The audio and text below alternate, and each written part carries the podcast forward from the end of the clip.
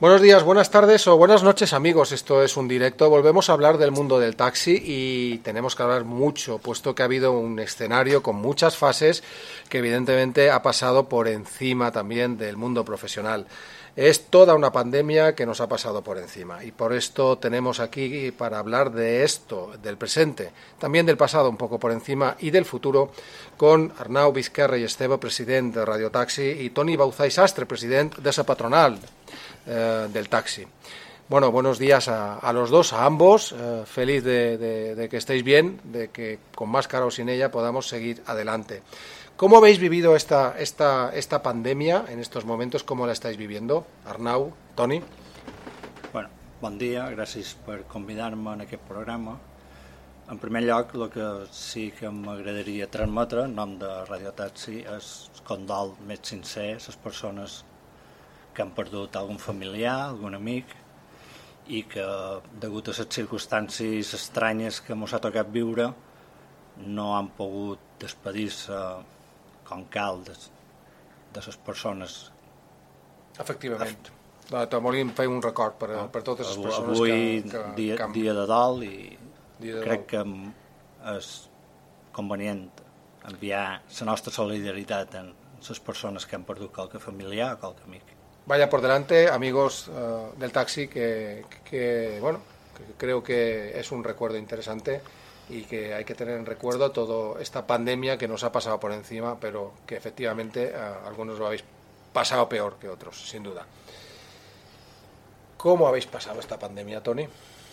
Bueno, el mateix, me suma també el que ha en Arnau, eh, bueno, nosaltres aquesta pandèmia pues, eh, molta incertesa molta l'han passada pues, pendent de les notícies com la majoria d'espanyols i bueno, amb, amb preocupació amb preocupació. Bé, nosaltres eh, clar, és una situació molt estranya imprevista mm, dramàtica en alguns casos. Nosaltres veníem d'un 2019 molt bo, molt positiu històric i planificàvem un 2020 eh, tenint en compte que les xifres de serveis i les xifres de visitants eh, serien molt similars.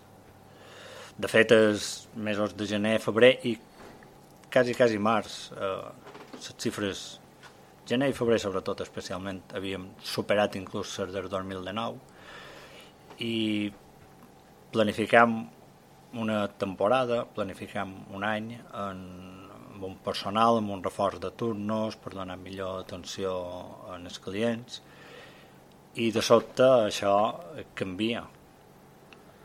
Planificam un canvi de turnos en l'Ajuntament, l'Ajuntament ve a bé incorporar un sistema eh, diferent a el que havien tingut aquests darrers anys, que pensàvem que podria ser més positiu de cara a afrontar una gran demanda de servei i de sobte d'un dia per l'altre quasi, quasi això ha modificat, ha canviat totalment. I per tant després de dos mesos eh, amb poca activitat o amb una activitat quasi nul·la eh, la incertesa i fa que hàgim de decidir a veurem quina és la millor solució mm, a partir de que la situació s'hagi normalitzat. Toni Balzà, com ho ves bueno, el eh, tema? És complicat, així, així com diu Arnau, pues, francament, ens plantejàvem un escenari eh, molt optimista per aquesta temporada d'estiu i se mos ha girat tot, se mos ha girat tot, eh, hem passat eh, a una regulació de, que, que jo ja ho vaig dir un període d'intervenció amb meves, els, els companys que mos ho demanaven, que quina regulació se farà, què se farà, Uh, bueno, pues, uh, jo ja deia que aquí millor seguint, veient com l'escenari que se posaria, millor hauríem d'establir uns sistemes de guàrdia més que quin tipus de feina ens deixaran fer.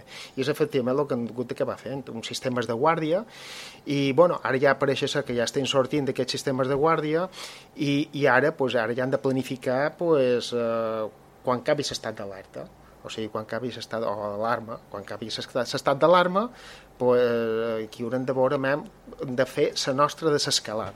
La desescalada que ha fet famosa el govern espanyol, pues, nosaltres haurem de fer la nostra pròpia desescalada. Uh, aquí uh, ja haurem de plantejar-nos, mm, evidentment ja tenien les 24 hores totes muntats en estaxímetro, consider que han de continuar amb aquestes 24 hores, perquè no se trata d'anar una altra vegada a l'estènic a fer modificacions horaris, i, i a més tenim un problema, que és un escenari important, eh, que hi ha molt de titulars de llicència que es, estan acollits en Verter, el seu personal bueno, eh, tenen un compromisos, aquest, eh, aquest titular de llicència tenen un compromisos amb aquest, amb aquest personal que havien coït, no per reforçar la temporada d'estiu, perquè ja el, ja el venien duent, era aquest, era aquest personal, ja, ja el duen enrere, no? perquè la flota pràcticament no s'ha reforçat per la temporada d'estiu, perquè això va, va succeir eh, 14 de març i evidentment les contractacions encara no s'havien donades i jo crec que no s'adonaran no s'adonaran perquè no és un panorama optimista, optimista per poder eh, crear una contractació, però sí que hi ha un compromisos de la gent que ve d'enrere i jo crec que no se'ls ha de deixar tirats. Això per una banda.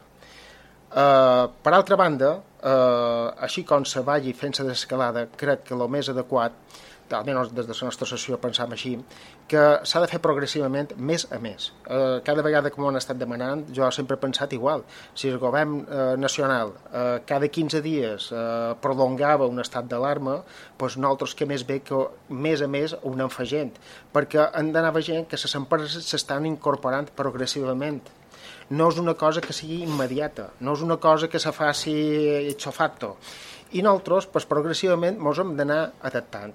De manera que fin, finalitzat eh, aquest mes de juny, que supos que el mes de juny acaben ses, totes les ajudes de les mútues, eh, a partir de 1 de juliol, 1 de juliol, o sigui, dia 30 de juny que abrien les ajudes de les mútues, dia 1 de juliol pues, hauríem de plantejar ja una altra nova regulació. Incorporar eh, els, els que tindrien de retent actualment que queden eh, dos dies de feina, tres de lliurança, però que si no és suficient s'hauria d'ampliar però d'una manera eh, automàtica.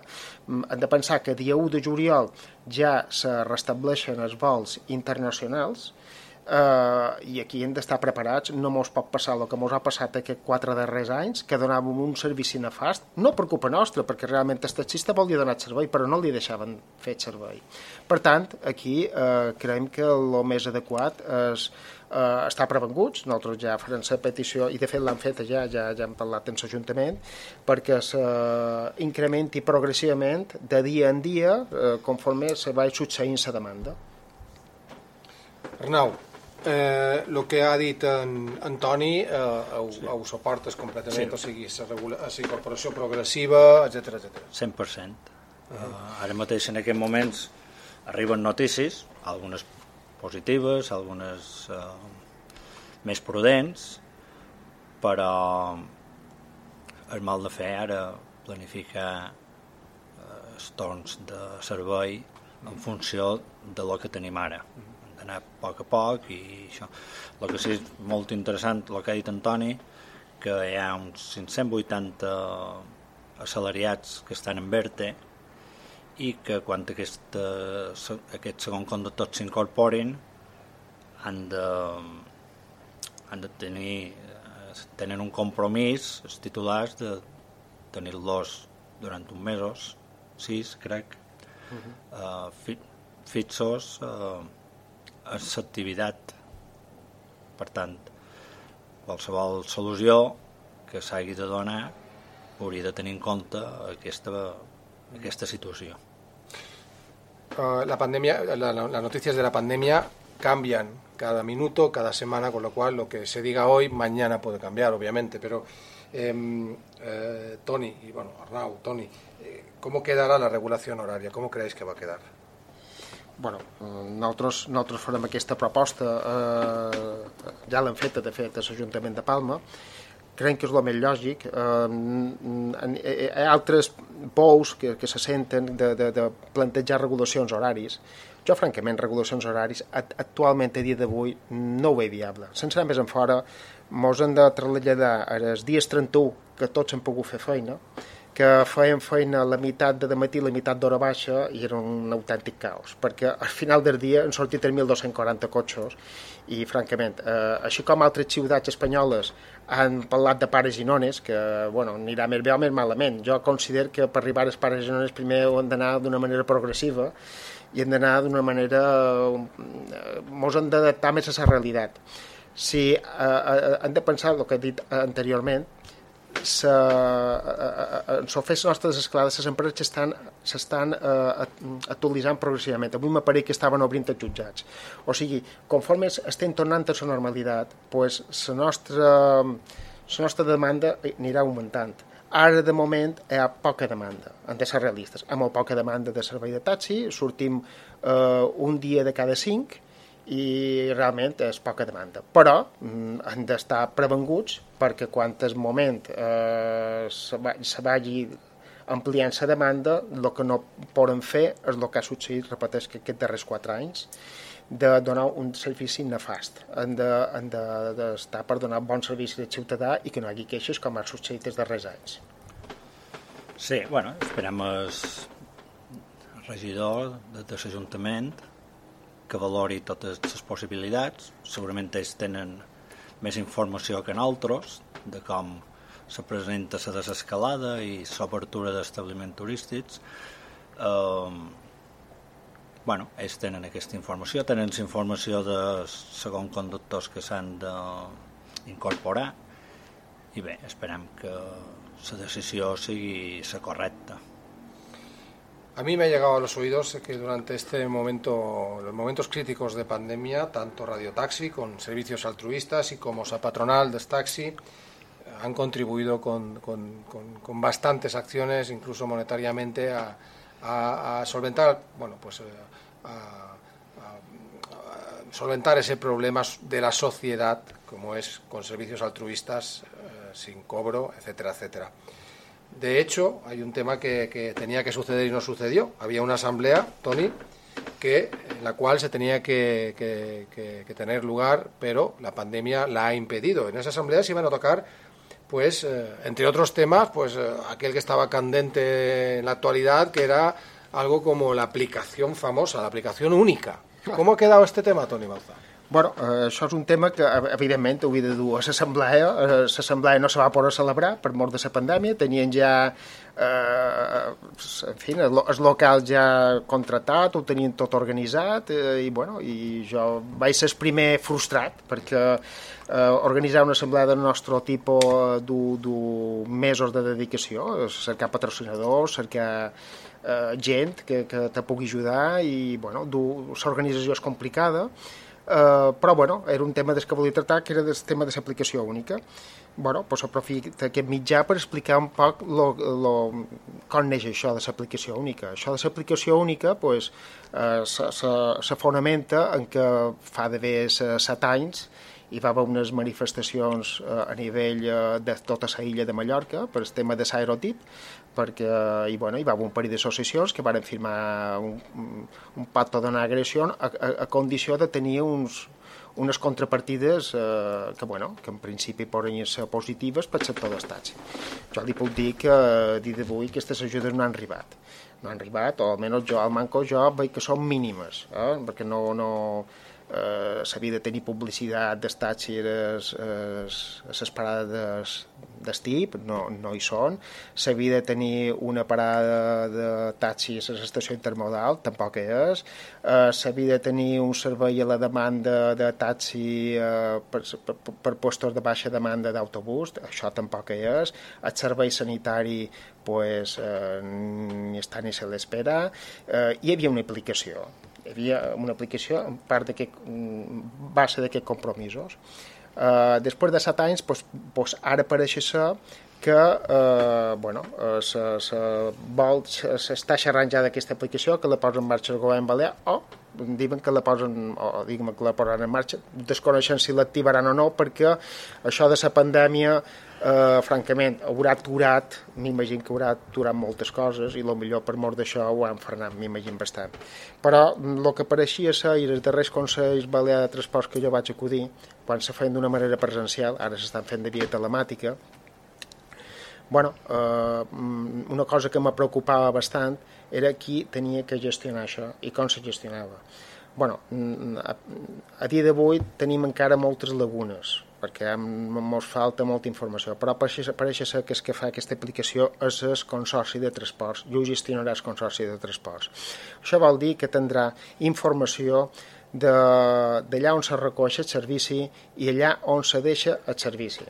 bueno, això me genera una miqueta de, de preocupació, perquè no ens oblidem que el Consorci de Transports és el que gestiona al mateix temps la nostra competència. No és el mateix que se creï una aplicació única gestionada per taxistes o per qualcú independent de l'administració, eh, que això sí que me podria donar una miqueta de seguretat, que ho controli la mateixa administració, que fiscalitzi la nostra feina jo, mm, eh, així, com, eh, així com pareix ser que ho estan duent a terme, pues, evidentment no estic gens a favor. És molt diferent l'aplicació que, que està gestionant ara CMT, que és una aplicació per serveis de CMT, i és ben normal que aquests serveis siguin controlats per CMT perquè al fin i al cabo són serveis de, serveis de CMT que els, els, els trasladen a o sigui, jo amb aquest tema no hi tens res que dir perquè és ben, és ben normal. Però si són serveis de taxi i ho ha de controlar l'administració estic totalment en contra. No mos oblidem gradi o no gradi, però l'administració per una banda mos ajuda però per l'altra banda mos crea una competència és, és el que gestiona l'aerotip, és el que gestiona el TIP, és el que gestiona la FEBE, i per l'altra banda tenim l'Ajuntament, que és el concejal de transports, és que gestiona CMT. O sigui, eh, jo ho dic carinyosament, no ho dic per, per criticar, però és la realitat. O sigui, nosaltres no podem posar eh, el nostre mercat, el nostre mercat laboral, eh, en mans de competidors directes nostres és una reflexió que jo sé que hi ha molt de taxistes que estan il·lusionats sense aplicació única, però eh, que crec que s'hauria de fer aquesta reflexió. Nosaltres, eh, ja m'agrada dir les coses clares. Eh, ho veig amb una certa preocupació. Nau? Bueno, en referència als serveis d'atenció primària, eh, vull dir que ha estat eh, un honor per participar i per donar una mà en els professionals sanitaris que un moment donat estaven un poc desbordats en els recursos propis i crec que ha estat una iniciativa que ens ha reportat un, uns beneficis d'imatge i un benefici social molt, molt important. En principi, aquesta idea va sortir de Radio Taxi, però també vull agrair eh, la patronal que volgués col·laborar en part en el pressupost que Radio Taxi havia aportat per donar aquests serveis i per poder compensar els, els associats que feien aquests serveis. No? En referència a l'aplicació del govern, mm, no puc dir massa cosa, no té molta informació. El que puc dir és que amb, el darrer any hem tingut dues reunions a la Direcció General de Mobilitat. Una, eh, totes dues reunions varen ser eh, en taxi telèfono i radiotaxi perquè compartim una aplicació que ja està vigent, que ja està funcionant, que bueno, de cada dia té més demanda i de cada, de cada dia va consolidant més la seva base de clients i nosaltres, eh, en aquesta primera reunió, l'any 2018, eh, vàrem plantejar la possibilitat de... Estava previst un concurs per gestionar aquesta aplicació. Eh, tant Taxi Telèfon com Radio Taxi va expressar la possibilitat de poder concursar en aquest concurs en la seva aplicació. Eh, havia passat un any, no, no hi havia notícies i van demanar una segona reunió en la qual se va informar que el projecte de concurs ja no està damunt la taula i que la posada en marxa del software de l'aplicació s'ha gestionat amb un concurs eh, amb, amb, amb... dubtós. no, amb un concurs no no és la paraula, s'ha assignat en, en, en, en, una, en un pressupost directe i s'ha assignat uh, a una empresa que desconeixem qui, quina és aquesta empresa que està fent el software per l'aplicació única. Per tant, això són les darreres notícies que tenim. Mentrestant, nosaltres eh, el que fem és donar, donar força a la nostra, la nostra aplicació. Ara, fa 15 dies, vàrem incorporar eh, taxistes de llum major a través de Taxi Més, que també empleen aquesta, aquesta aplicació. O sigui, ara hi ha tres emissores que comparteixen dues a Palma i una a llum major. El que han fet ha estat obrir la possibilitat ampliar el territori d'intervenció de, de l'aplicació. Bàsicament això significa que un client que fins ara no podria demanar a través de Taxi Click un taxi a llum major, en el futur podrà. Vol dir que el, territori taxiclic se fa gros, no implica que els taxistes de llum major hagin de venir a fer feina a Palma, ni els de Palma a llum major, implica que cadascú tindrà marcada i ben marcada la seva zona d'actuació, i implica que l'aplicació que ja està funcionant i que anem promocionant a poc a poc eh, se fa grossa. També eh, destacar que eh, nosaltres també fa dos anys vàrem oferir a l'Ajuntament la possibilitat de que taxistes que no fossin associats a les nostres emissores se poguessin adherir en aquesta aplicació. No, eh, no varen tenir resposta i el projecte aquí se queda. Bueno, eh, una, una, una, una postilla més, Toni? Sí, bueno, jo eh, voldria afegir el servei solidari que s'ha fet per a Radio Taxi, que bueno, Radio Taxi en cap manera va sol·licitar ajuda de la patronal, o sigui, varen ser, varen ser nosaltres, quan varen saber que aquest servei se posava en marxa, que nosaltres varen considerar que altruistament haurien de participar en aquest projecte perquè perquè tingués èxit i, i havien de portar econòmicament perquè això sigués endavant. Eh, de fet, és així que els mateixos taxistes de Manacor, de Santanyí i d'Andratx també me varen demanar que també volien participar. Per tant, nosaltres també vàrem donar, eh, partit, eh, vàrem dir, pues, escolta, haurà una partida econòmica també per vosaltres perquè faceu, faceu això. Si hi hagués qualque altra emissora que m'hagués dit nosaltres apostam per aquest servei, evidentment nosaltres també haguéssim apostat, apostat per aquest servei. És que no hi va haver més emissores i nosaltres no vàrem apostar, o sigui, vàrem apostar per, per servei perquè era Radio Taxi que estigui agafant aquesta iniciativa. I, de fet, nosaltres crec que eh, vull Um, vull deixar clar que, que jo trobo que ha estat una imatge molt positiva. Aquell, aquell moments eren uns moments, mos hem de trasladar fa dos mesos i mig, eren moments d'incertesa, molt delicats, uh, he de lamentar que hi va haver una associació amb un president, un president Terescap, no diré el nom, des de logo, però tothom sabrà de qui me referesc, que volia fer negoci de les desgràcies dels altres. Això no, no són moments adequats. Com és això, exactament? Bueno, hi havia un, un president, pues, no el mencionaré, però bueno, que demanava dos bes a la Seguretat Social a canvi de tenir cotxos eh, apostats allà de retent a, a centres de salut. Ho vaig trobar de, en fi, no ho vaig trobar un poc baixat, eh, una qualitat molt, molt baixa, francament. Eh, diu poc, poc a favor d'aquesta persona. Però, bueno, eh, ahí lo dejo. Eh, me va saber com un pot de greu, perquè jo, jo crec que eren moments Entre poco de solidari i poc elegante. Eh, era poc elegant, eh, poc elegant. O sigui, eren moments per, per sumar, eh, per sumar solidaritat, no per llevar solidaritat. No eren, no eren els millors moments. Però, vamos, de, a, a part d'això, d'aquesta anècdota, perquè va quedar amb una anècdota, eh, he, de, he de valorar molt positivament. És una manera de donar una imatge de solidaritat al sector del taxi, que sempre mos tenen per la gresca, per, per, per les manifestacions, eh, i, i no mos tenen per, eh, per, per carat humà i ciutadà que té, té taxista. Mm? Se me ha quedado en el tintero una pregunta. En la previsión de la próxima asamblea, si es que la hay, aunque eh, no sé que està caiguent, supos bueno, que és difícil de...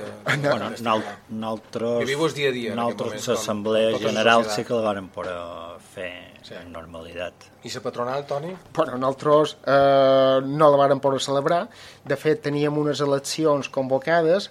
Eh, se va una, una, ja havia acabat el pla de presentació de sol·licituds per, per presentar candidatures i en el cap de pocs dies pues, eh, se, va, se va succeir l'estat d'alarma. Eh, ara veurem eh, si mos donen permís per celebrar una assemblea en posterioritat o ja haurem d'esperar l'any que ve perquè ja no m'ho donen en compte i estarem ja pràcticament acabant l'any. Bueno, lo importante és que ha senyors, sí. i gràcies a Nau Vizquerra i Esteve, president de Radio Taxi, gràcies Toni Boussa i Sastre, president de la patronal, molt d'ànim, mucho ánimo y a por la siguiente fase, que no sabemos cuál será, pero eh, ahí estáis para, para, para solventar los problemas del taxista y para ver de qué manera, pues por lo menos, se hace más leve todo esto que nos ha caído encima, que es la pandemia. Gracias a ambos y hasta el próximo capítulo. Muchas gracias. gracias.